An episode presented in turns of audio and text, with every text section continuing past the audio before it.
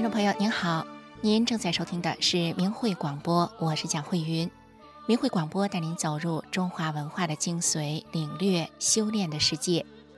明慧广播的全部内容是取材于法轮大法明慧网，明慧网的网址是汉语拼音的明慧点 o r g。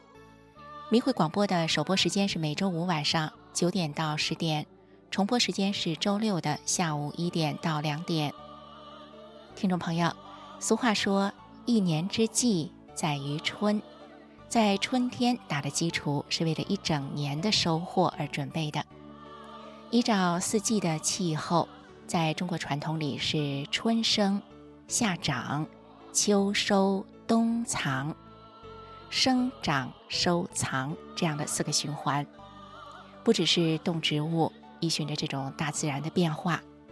我们人体的健康之道也是这样的，“少壮不努力，老大徒伤悲”，这句话也是这样的因果。可是，在大自然的循环规律当中，人应该为什么而努力？我想，这应该是更重要的课题。《礼记》这本中国古书里有这样一句话说：“君子慎始。”差若毫厘，谬以千里。差之毫厘，失之千里。这个成语呢，就是从这儿来的。意思是说，人应该谨慎于开始。如果一开始的努力有所偏差，那么最后的结果跟我们预期的就可能是千差万别了。就比如说，现代人都在追求幸福。可是，怎样的人生才算是幸福呢？我们现在的努力，真的是朝向幸福迈进的吗？这就是一个值得我们思考的问题。今天的第一个节目是修炼故事《最富有的医生》，我们一起来收听。身心净化，道德升华。这里是明慧广播电台的修炼故事节目，听众朋友，您觉得富有的生活是怎么样的一种状态呢？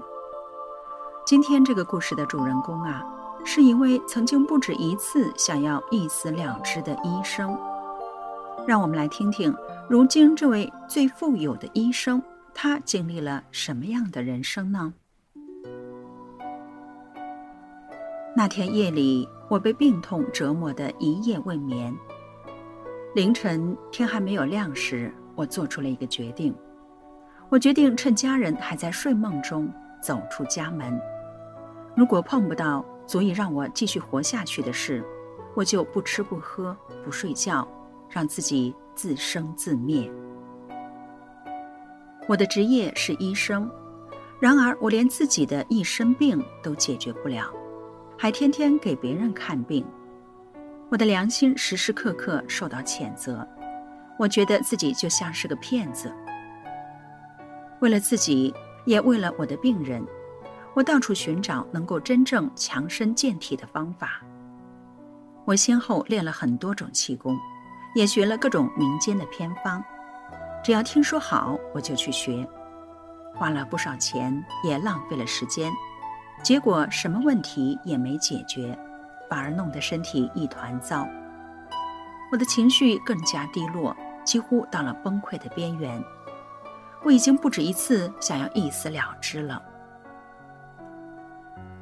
那是在一九九七年元宵节的前夜，我怀着这样的心情，在黑暗中漫无目的的走着，不知不觉走到了一个办公楼的大院里。这时，我听到了一种美妙的音乐。由于天黑看不清人，我就朝着音乐的方向走去。我看到那里有一群人举着胳膊，我并不知道他们这是在做什么，但是我觉得好，我也照着他们的样子举起了胳膊。然而，就在这一瞬间，出现了奇迹。我觉得自己好像从悬浮的空中降落下来。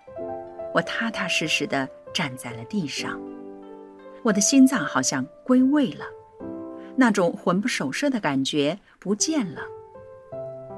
这是我记事以来从未有过的踏实。我觉得全身轻松，头脑清醒，从未有过的舒服。我无法用语言形容那时的我。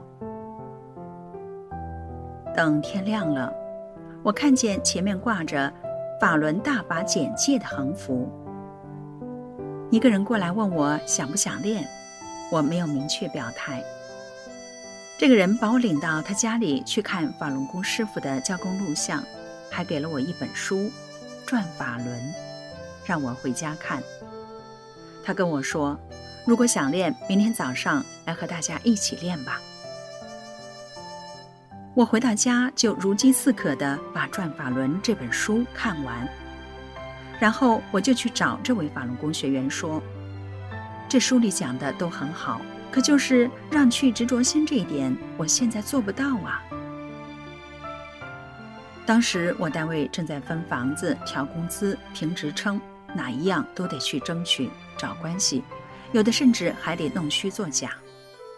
这位学员并没有多说什么，他又给了我法轮功师傅的讲法录像带，让我抓紧时间看。那时我不只是工作上正处在关键时刻。家里，我跟婆婆的关系紧张，夫妻感情不好，离婚协议书我都签了字，就等儿子考上大学就去办手续。去年儿子上大学了，只是我还没有来得及去办离婚手续，但我还是依照这位学员的建议，回家开始看法轮功师傅的讲法录像。这回我看明白了，我认识到。只有按照真善忍做好人，才能身心健康。虽然我还不懂什么是修炼，但看完讲法录像，我决定了，我要练功，我也要修炼。要修炼就得听师傅的话。于是我善待丈夫，不再提离婚的事。我的家庭和睦了，婆媳关系也改善了。那时单位分新房要装修，我老伴儿在单位是负责基建的，有多少工程队要和老伴儿拉关系，找上门来要免费给我们装修。而且原来我和老伴儿在各自单位各有一套单位分的住房，后来有政策规定，夫妻双方只能保留一处住房。有的人为了保有两套房子而搞假离婚。老伴儿和我商量，也想这么做。我既然要练功修炼了，就得按照真善人去做。这些个弄虚作假、拉关系走后门的事不能做了。我跟老伴儿说，我不会假离婚，要人还是要房子，你自己选吧。最后我们退了一套房子，当时退房的人为数极少。单位的人都嘲笑我们，说我们无能，而且我还自己找装修工，自己买装修材料。有的人为了工程给老伴儿送钱，我也都把钱送回去了。以前我利用自己做医生的条件，大开方便之门，拿药给亲朋好友吃，一人开药全家吃，以此来证明自己有本事，炫耀自己。现在再有亲朋好友拿药，我一概拒绝。我的兄妹六人也因为我的变化，先后走进了大法修炼。单位购药是有回扣的，我是负责人，每年的回扣都超过了工资。现在我拒绝拿回扣，把药品价格压到最低，但是供货商还是怕不买他们的药，还是要给回扣。因为有的医生想要，有医生就直截了当的跟我说：“不要回扣，我们做不到；不要白不要。”所以我只能自己不拿。后来供货商把我的那份存到存折上，年底要给我，我不要。后来又给我送东西，我也不要。供货商不理解我为什么这样做，我把转法轮送给他。供货商说要把这笔钱以我的名义捐给无钱治病的烧伤患儿，我跟他说那不是我的钱，不要留我的名了。在安排单位职工体检时，我也不看哪个医院给的回扣多，我把体检费降到最低，给单位节省开支。体检中心的负责人不理解我为什么这样做，我也把大法介绍给他。他说：“光听说法轮功好，没碰到学法轮功的人。今天遇到你，法轮功真是名不虚传。”后来他要送锦旗到单位表扬我，我说：“我们学法轮功不求名不求利，你知道大法好就行了。”以前我觉得自己的一身病都解决不了，还给人看病，觉得自己就像是个骗子。我修炼法轮功后，无病一身轻，所以现在来找我看病的人，我首先给他们介绍法轮功。我在我们系统都出了名了，大家都知道有个练法轮功的医生，病人来看病不听完介绍法轮功，不给看病开药。领导看到我的变化。大力支持我带领单位职工学练法轮功，给提供办公室购置电视机、录像机，允许上班时间给职工放师傅的讲法录像。一九九八年，领导在年终总结会上表扬我带领职工学练法轮功，提高了职工的身体素质，给单位节省了医药开支。我按照。真善人，做个好医生，清清白白做人，踏踏实实修炼，不再觉得自己像个骗子了。在一九九九年七月，中共开始打压法轮功时，婆婆跟别人说：“政府说法轮功不好，我觉得法轮功好，我儿媳就是学法轮功变好的。”后来，我在一次去公园集体练功时被抓了，遭到监视居住。因为集体练功的人数多，被定为大案要案，抓了很多人。我莫名其妙的被列为头号人物，但我也不辩解，还挺高兴。他们说要起诉到检察院，准备判刑。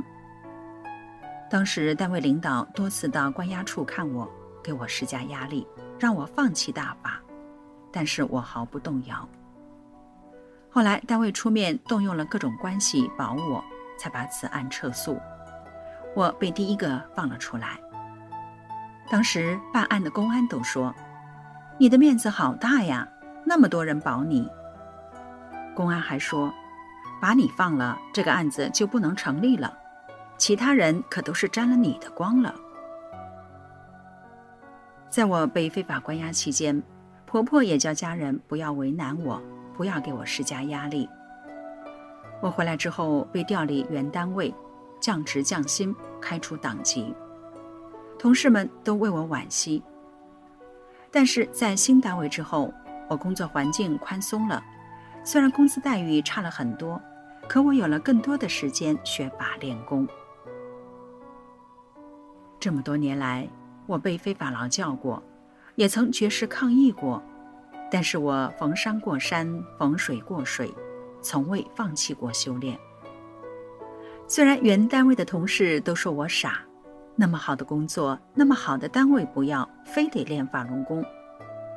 我要是还在原单位退休啊，退休工资比现在要多两倍，还有很多福利，光是一套福利房就是几百万呢。但是我只愿意以大法师父讲的法理，以真善人来修炼自己。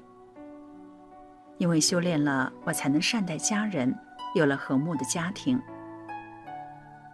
儿子结婚生子之后，面对儿媳和儿媳的母亲，家庭关系复杂，矛盾重重。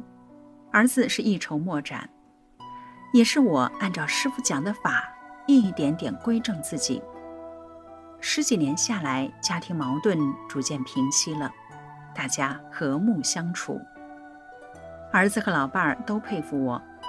我跟他们说，我要是不学大法呀，根本做不到。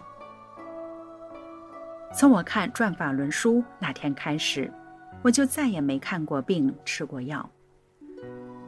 单位每年年终要给职工报销药费，额度为三千到四千元，我从未报销过。二十多年过去了，如今老同事们见面，不是说自己的身体如何不好，就是讲家庭矛盾如何复杂。他们看到我红光满面的，就问我如何保养的，我就告诉他们大法的美好。我心里想。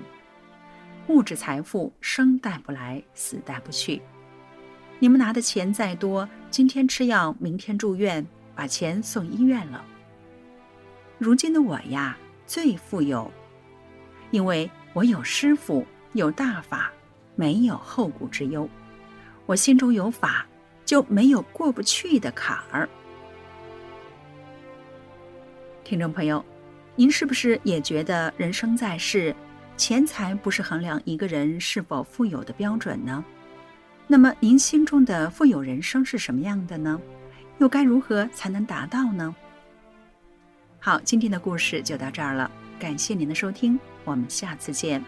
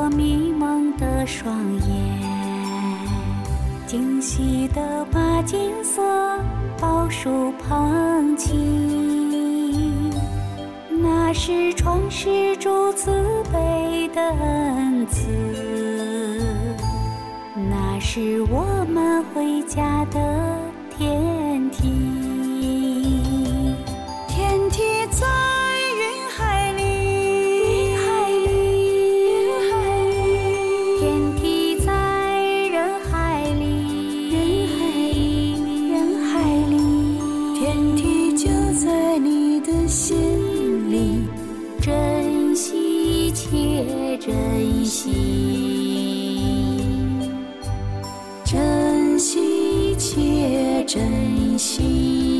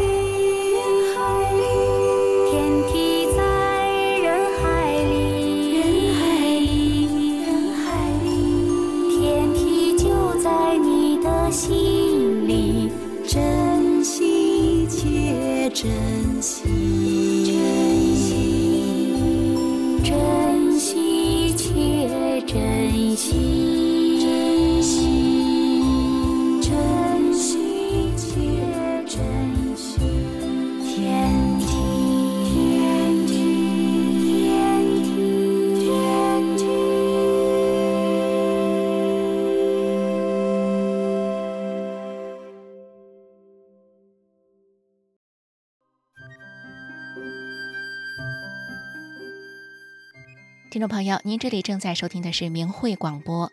明慧广播带您走入中华文化的精髓，领略修炼的世界。明慧广播的首播时间是每周五晚上九点到十点，重播时间是周六的下午一点到两点。我们刚刚听到的这个故事《最富有的医生》，听到这个题目时，是不是直觉就会想到，哎，这会不会是一位很有钱的医生呢？或许很多人会有这样的直觉啊，那是因为我们现在的社会有太强烈的这样的观念造成的。可是呢，即使是一个很有钱的人，但是如果他的身体多病，或者是家庭时不时的有各种各样的矛盾，那么这样的人生，我们大部分的人应该也都不会认为是幸福的吧？那么怎样才算是富有的人生呢？如果这点我们没有认识清楚，那么我们努力的方向、重点拿捏，可能就会出现差之毫厘、失之千里的结果了。您说是不是呢？在刚才的故事里呀，一个医生却医治不了自己一身的病，这也不能因此说呢，这位医生的医术不高明。但有时呢，却也真会让人颇有感慨的。这就跟那家财万贯的人。却不能带给自己或者是自己的家人幸福时，那种感受或许是类似的吧。接下来我们一起收听的节目是《绝处逢生》。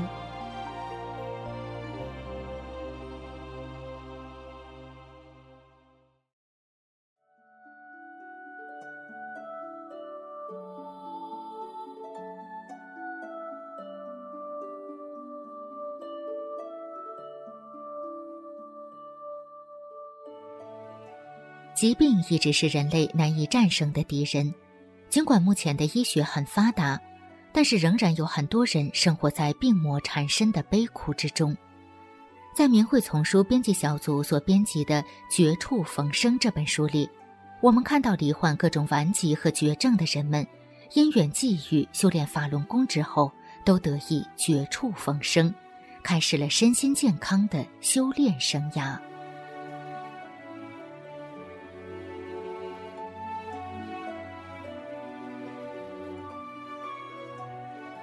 明慧广播电台，欢迎收听《明慧丛书·绝处逢生》。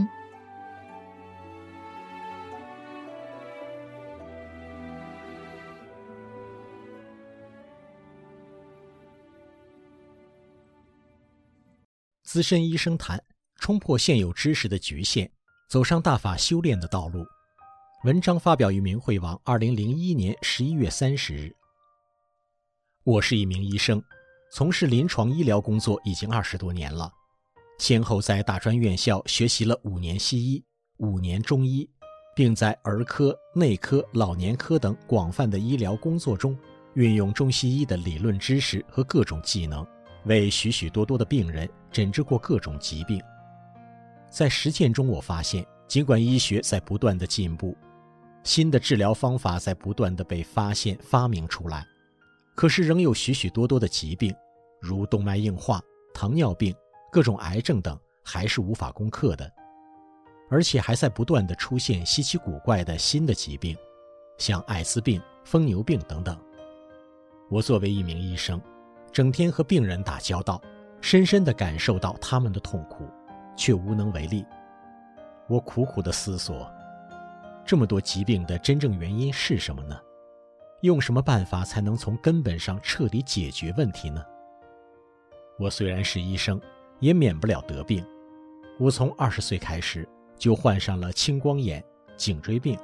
我非常清楚这两种病的后果是随时可能导致双目失明或全身瘫痪的。所以二十多年来，我查阅了不少资料来探讨其病因和根治的办法，也亲身尝试了各种治疗方法。都不能从根本上解决问题，只好长期使用药物或物理疗法来缓解症状，控制其发展。随着年龄的增长，我又不断地添加了一些新疾病，像受点凉就拉肚子，要不就是感冒、咳嗽、关节痛，所以常年离不开药。有什么办法能够使自己摆脱这些疾病的折磨呢？难道人生只能这样生老病死？无可奈何的过一生吗？一九九五年五月，一位同行送给我一本书《转法轮》。当天晚上，我刚看就被书中那博大精深的论述给吸引住了。我怎么从来没有想到应该跳出现有的医学框框，换一个角度去探索疾病的诊治呢？怎么从来没有想过应该冲出现有知识的局限，重新认识一下人类和宇宙呢？我拿着书如获至宝，爱不释手。一口气读完了六讲。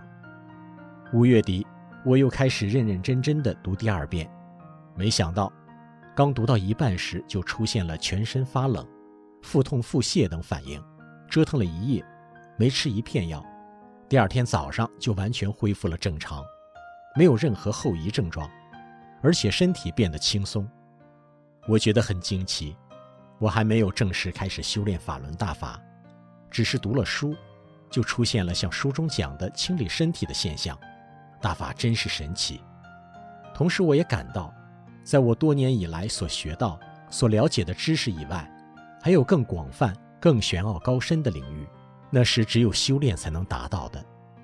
我反复读《转法轮》，随着认识的提高，六月底，我正式走上了修炼法轮大法的道路，学习五套功法。并用练功人的标准要求自己，提高心性。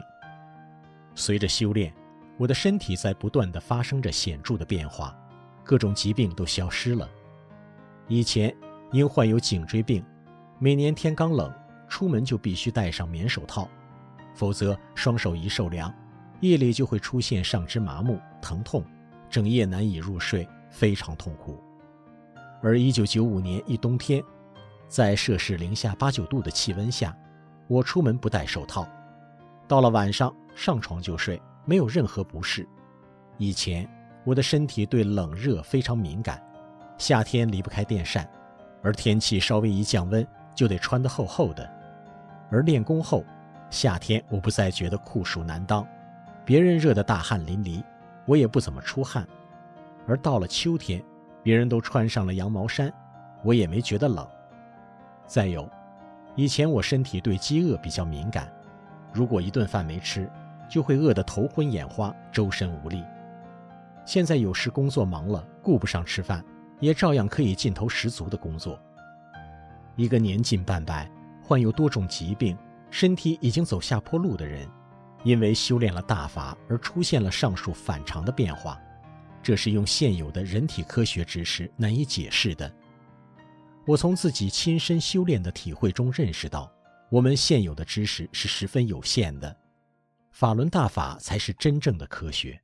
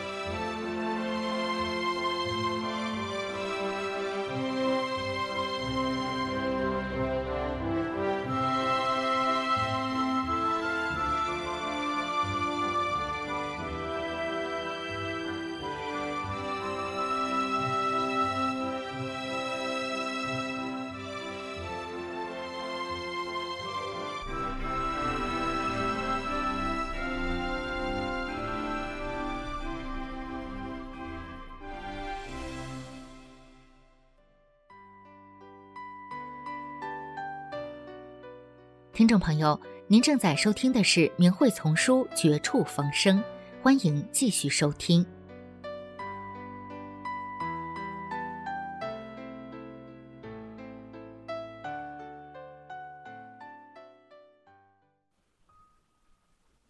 请听：淋巴癌消失，大法显神奇。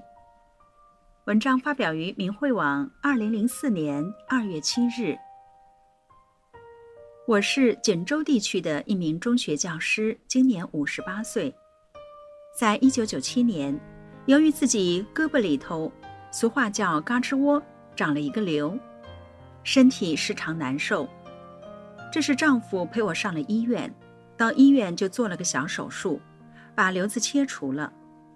可是医院拿出这个瘤做了化验，结果是淋巴癌。当时我不知道是绝症。发现学校里的同事看见我后，三三两两的在议论着。有一次，邻居有两个人在我前面走，没发现我在他们后面，就听这两个人说：“听说某某得了淋巴癌了，真没有想到，据说这个癌症死得还快呢。”当时我听到后，眼睛都直了，脑袋嗡的一下。就像天塌了。站了一会儿，我迈着沉重的脚步回到了家。丈夫看我苍白的脸，他猜我可能知道了病情，就问我怎么了。我放声大哭了起来，一边哭一边说：“我才五十多岁的人呢，怎么死亡就要来临了？老天爷怎么这么不公平啊！”家里人劝我，我想是啊，哭死了也救不了我的命啊。我偷偷的写了遗书，安排了后事。就在我徘徊在人生的十字路口，终日茫然的时候，母亲得知我的病，她用亲身经历，更进一步向我弘扬了法轮大法。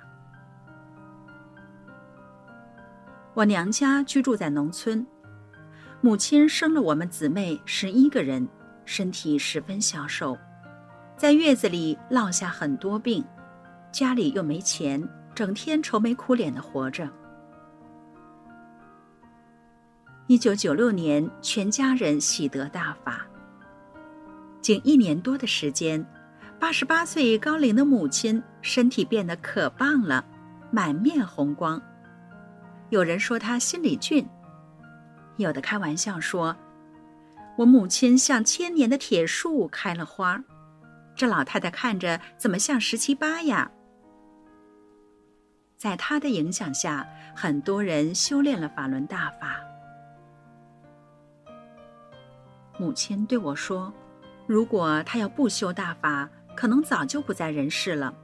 人的命运是无法抗争的。”只有修炼佛法，才能改变你的人生，才能生存，更有福分。后来，母亲把我接回了娘家，目的是为了让我更好的练功。在一九九七年下半年，我走上了一条修炼之路。得法不长时间，李老师给我净化了身体。我口里经常吐黑色的粘血丝，尿和便里也常带血。渐渐的，所有不舒服的症状都消失了。过了一年多，到医院复查，癌症全部没有了。全家人不知说什么好，这真是修了大法显神奇，连癌症都消失了。现在。六年多的时间过去了，我按照大法的要求修自己的心性，从不要学生的礼金，在单位里勤奋工作，在教育事业上做出了贡献，被评为优秀教师。对这一荣誉，我心里明白，这是我修炼法轮大法的结果，是我在修炼中心性的升华、境界的提高。在工作中的体现，这也是法轮大法的威德在社会中的体现。由于我身体和心境上的变化，不少人学练了法轮大法。一九九九年七月二十号之后，江泽民这个政治流氓对一亿多好人予以残酷镇压，利用各种宣传工具来欺骗群众。大家想一想，如果这个功法不好，我们能练能修吗？我们每个修炼者都有着亲身的经历，可想而知，谁更有说服力？当时我母亲是九十二岁的高龄了，也向不了解真相的老百姓讲法轮大法好，却被公安抓进了拘留所。母亲就从如何做一个好人和身体的净化谈起，用一桩桩、一件件的事实讴歌了法轮大法。警察们无话可说。后来警察就问了一句：“你今年多大岁数了？”母亲回答：“九十二了。”警察一听，顺嘴说了一句：“比我奶奶还奶奶。”并说出了心里话：“我们也知道这个功法好，老太太回家练吧。”就这样把它放了。现在，我们每个法轮大法的修炼者，用不同的方式告诉善良的人们：法轮大法好。把大法的真相资料送到家家户户，让更多的人得到这一部珍贵的高德大法，让有缘之士从中得到启悟，进而有幸走上修炼之路。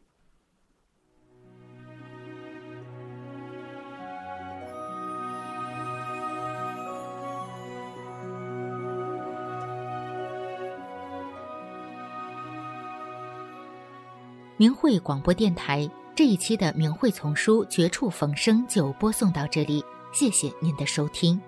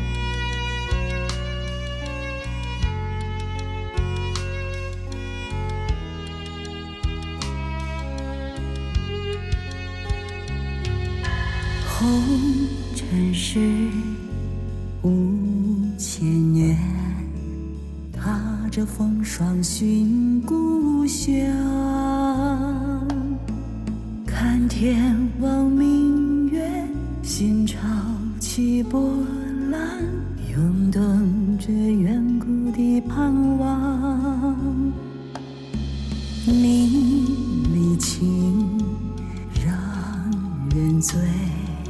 十月红愿早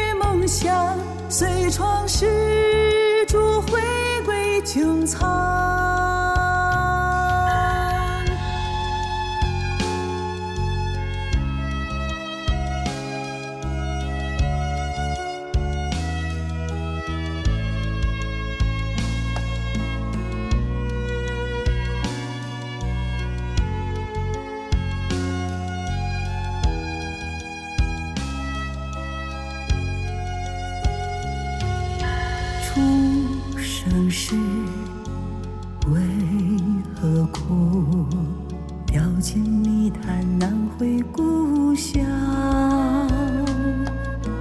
轮回剧中徜徉，远古记忆似梦，等来大戏最后一场。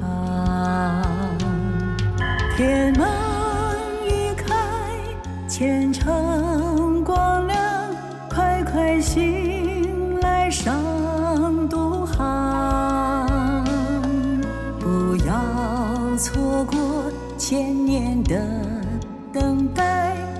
今朝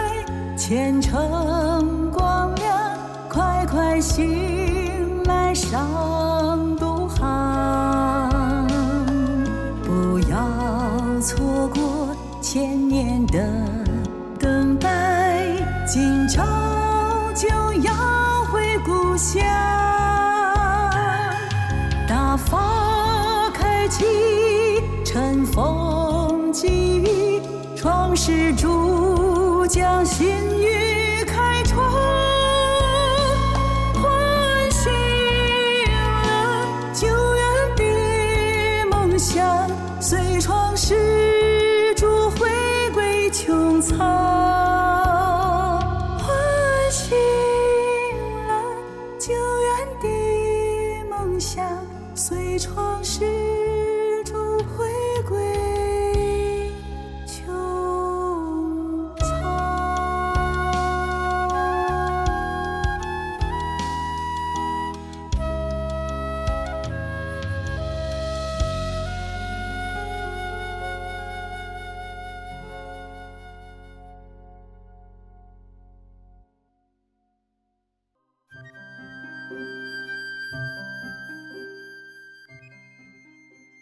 听众朋友，您这里正在收听的是明慧广播，我是蒋慧云。明慧广播带您走入中华文化的精髓，领略修炼的世界。明慧广播的首播时间是每周五晚上九点到十点，重播时间是周六的下午一点到两点。不论是古今中外的医生，大多是怀抱着济世救人的心态去做的。即便是人力有穷尽的时候，但是那个心也是一样的。古代有“杏林春暖，悬壶济世”这样的典故，而在今天节目的一开始呢，我们提到了生长收藏的四个循环。其实这四个循环的认识，就是源自于中医的传统中医之理呢，经常蕴含着天地运行之理。这跟现代医学从组织和这个细胞去认识人体、去治疗疾病是有很大的差异的。为什么中医和西医是这么的不一样呢？诶，我们就来听听下面这个悬壶济世的典故。从这个典故故事里，我们应该可以理解到，原来是中医的发展起源造成了中医医术的不同。接下来呢，我们就来听神传文化悬壶济世。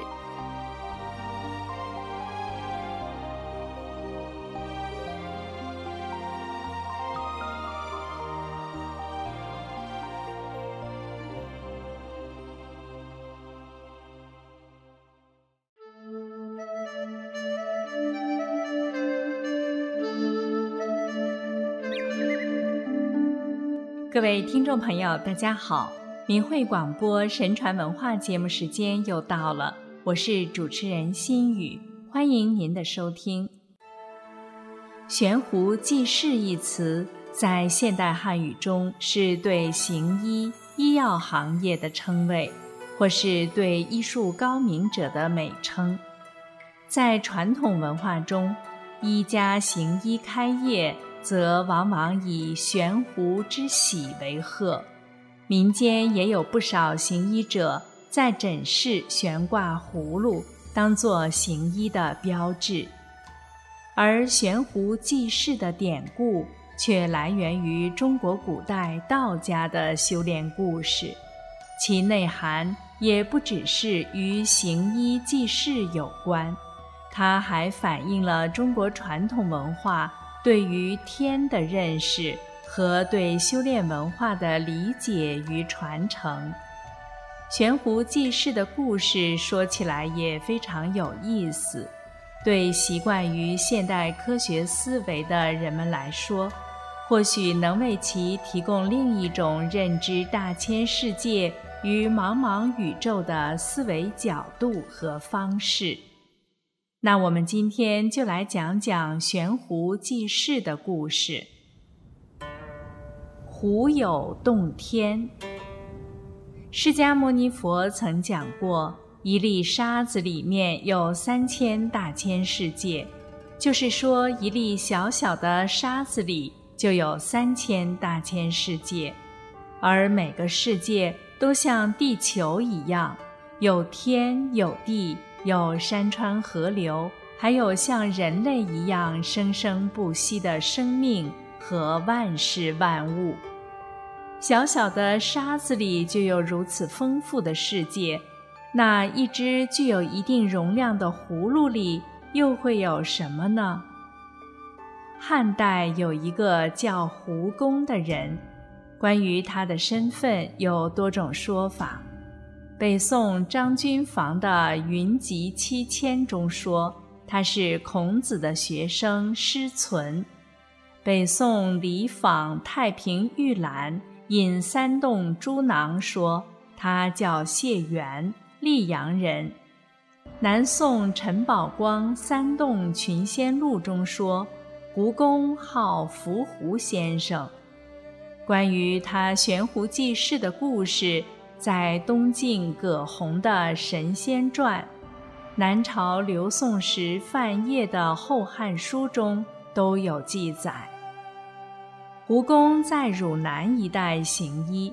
常常背着一只葫芦从远方来到集市上，那里的人都不认识他是谁。他行医主要是卖他那只葫芦里的药，从不允许还价，但药到病除。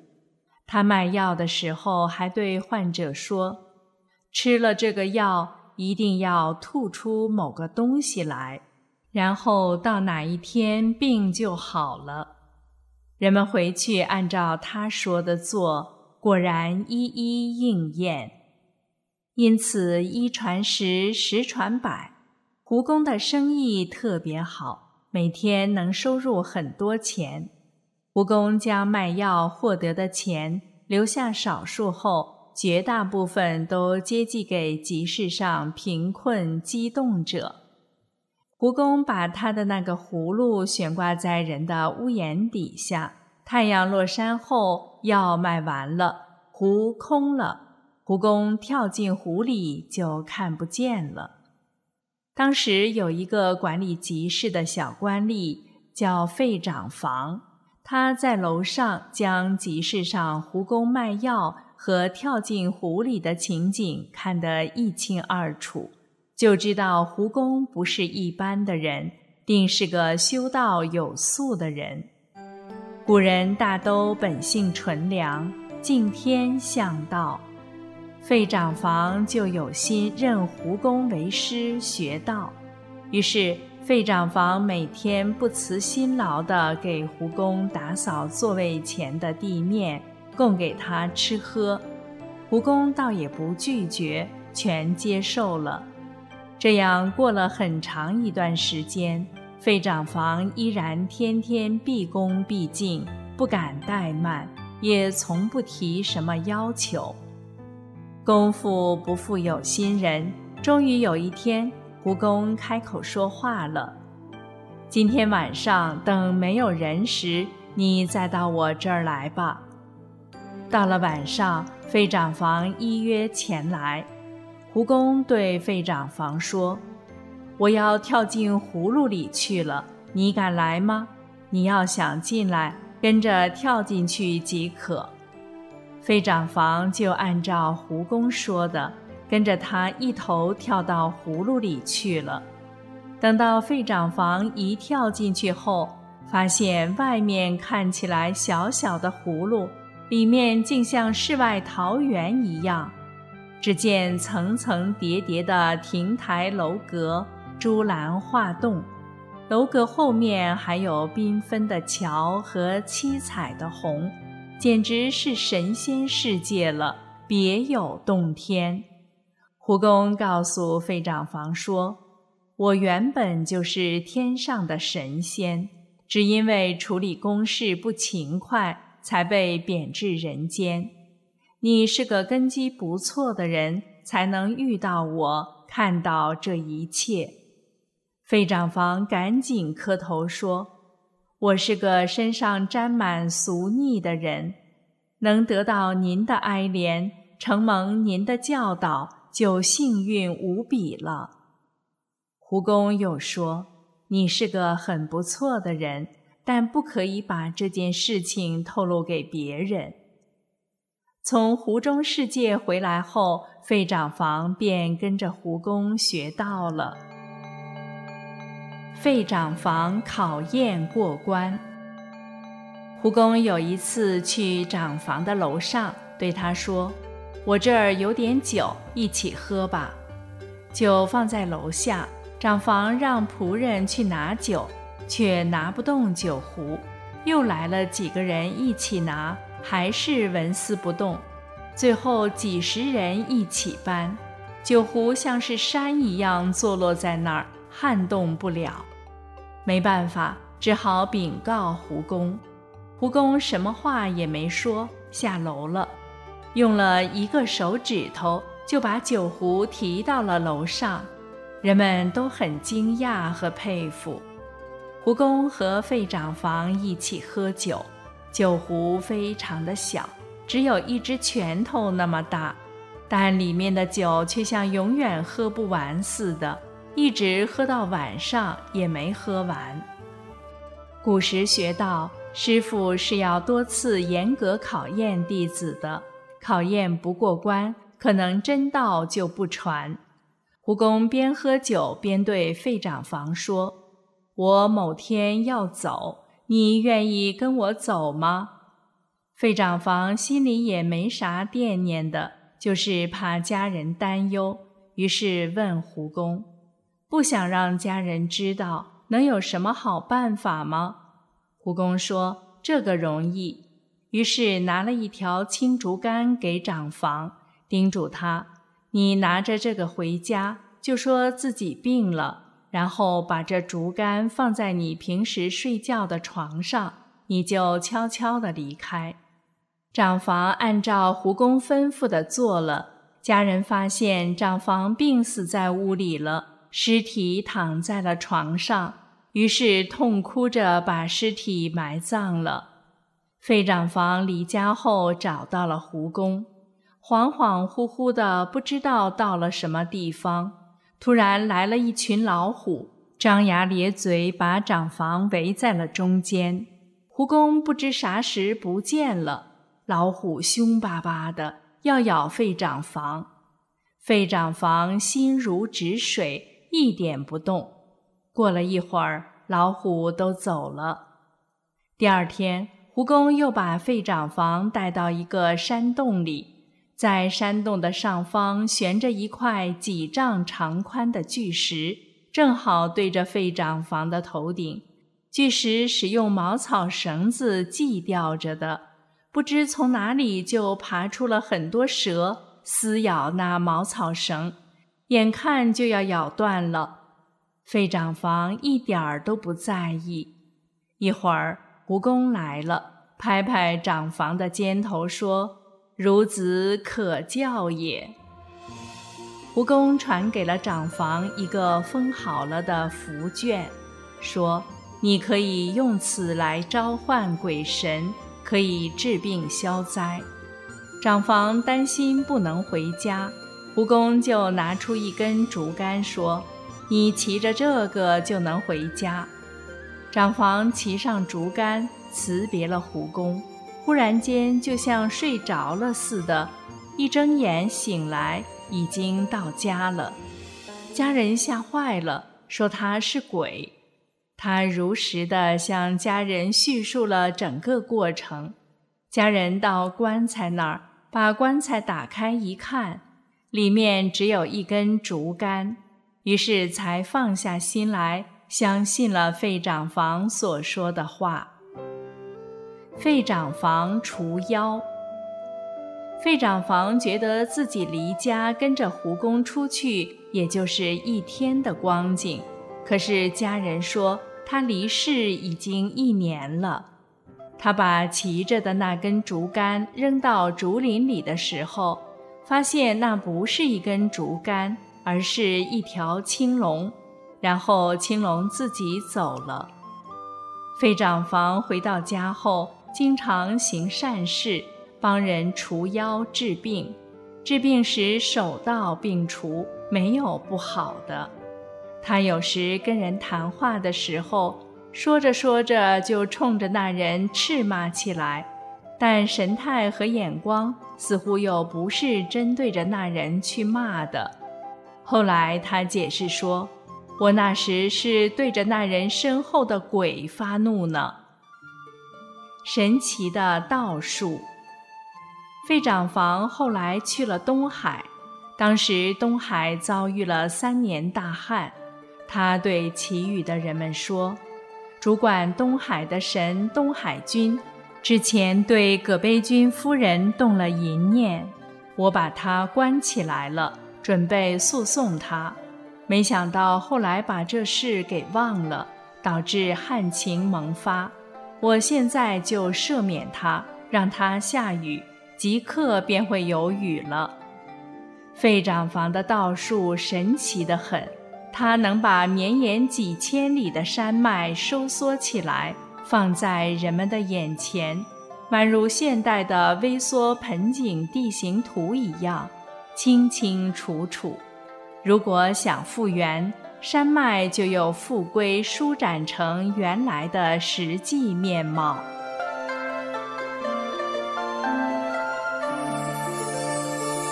好了，听众朋友，故事讲完了，今天的节目也结束了。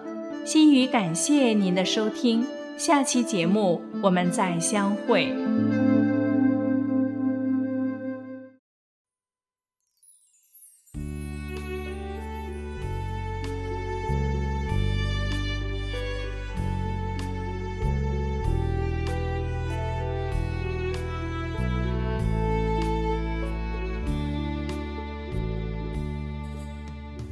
朋友，您这里正在收听的是明慧广播。